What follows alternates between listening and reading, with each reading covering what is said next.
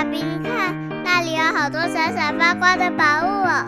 真的耶，宝贝，那就是传说中的十灾故事同心阁。我们赶快去一探究竟吧！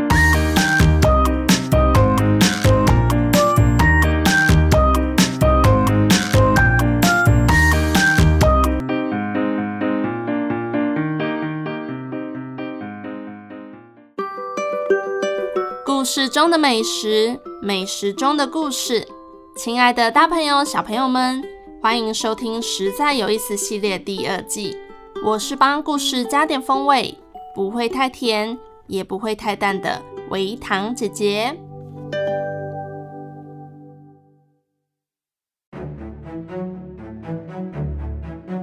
今天是微糖姐姐《实在有意思》系列故事的最后一集，很快的。我们就要迎接龙年啦！今天是美食系列的结尾，也是龙年故事系列的开头。微糖姐姐想了想，决定要来介绍两道跟龙有关的食物，一个叫做龙须珍珠粥，一个叫做龙须菜。这两道都不是龙做的菜肴，为什么名字要跟龙扯上关系呢？嗯，跟龙没有关系，但跟有一种人有关系。古代有一种人，被大家称为九五至尊，只有他可以拥有五爪龙的衣服哦。这个人就是一国之君，皇帝。在中国，龙一直都是神圣无敌的象征。古代的帝王又叫做真龙天子。接下来要讲的食物都是皇帝捧红的哦。第一个要讲龙须珍珠粥的故事，这跟清朝的乾隆皇帝有关系。其实很多美食都跟乾隆皇帝有关。哇哦！这是因为乾隆在位期间很喜欢微服出巡，也就是卸下皇帝的外衣，穿上比较普通的衣服。到民间了解老百姓的生活，顺便欣赏美丽的风光，到处吃吃喝喝玩玩，放松一下。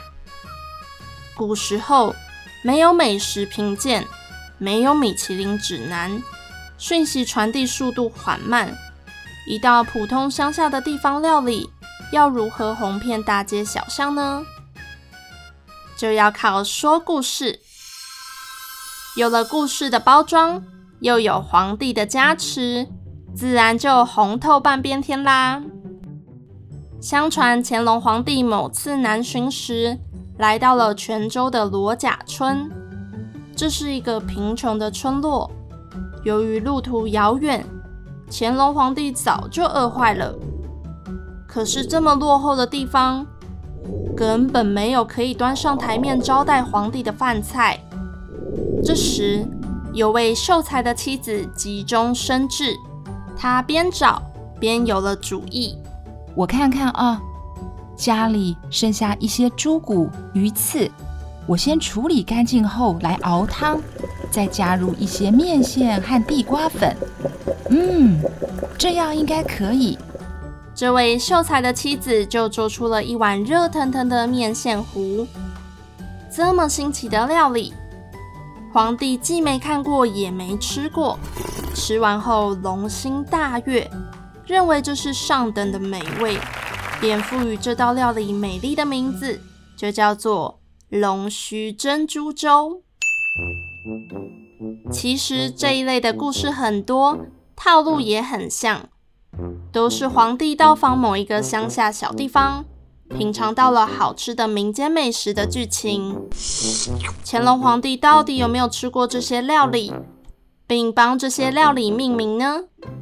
多半是人们编造出来的故事，假借皇帝的名声一用，再普通的料理都增添了几分滋味。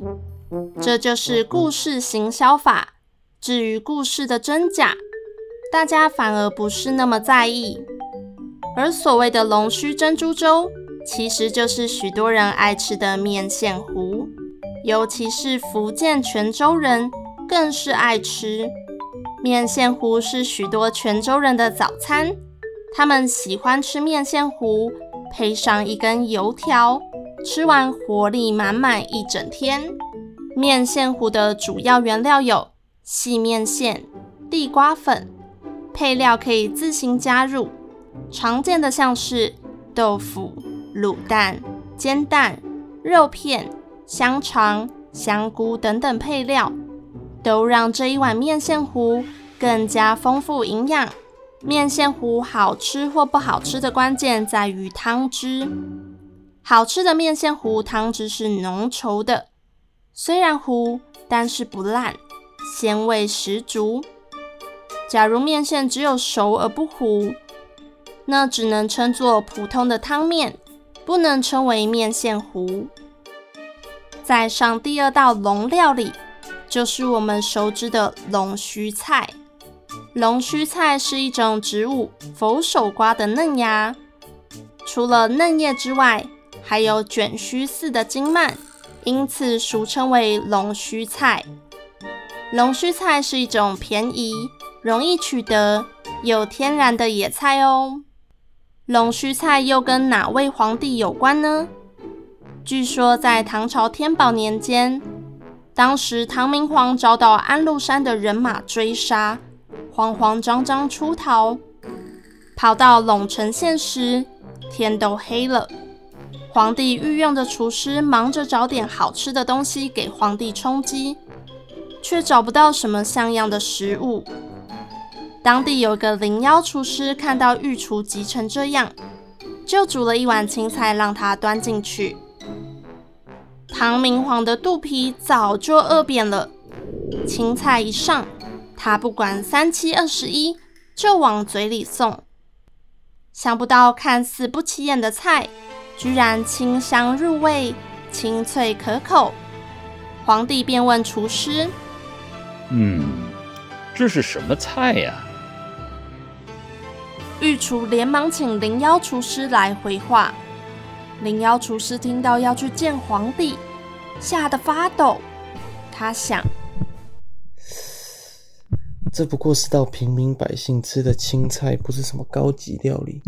我应该要怎么回话嘞？正愁不知道怎么回应时，他抬头瞥见皇帝的胡子还留了几根菜渣，心头一亮，说道：“回皇上。”这道菜叫做龙须菜。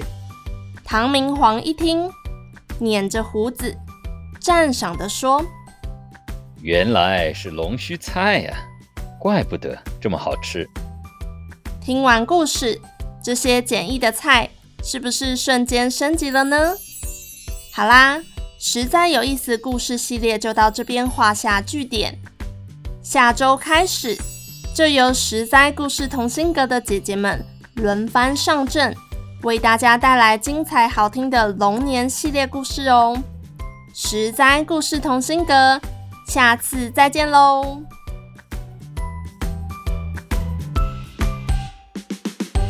以上由实在实在网络教育学院制作播出。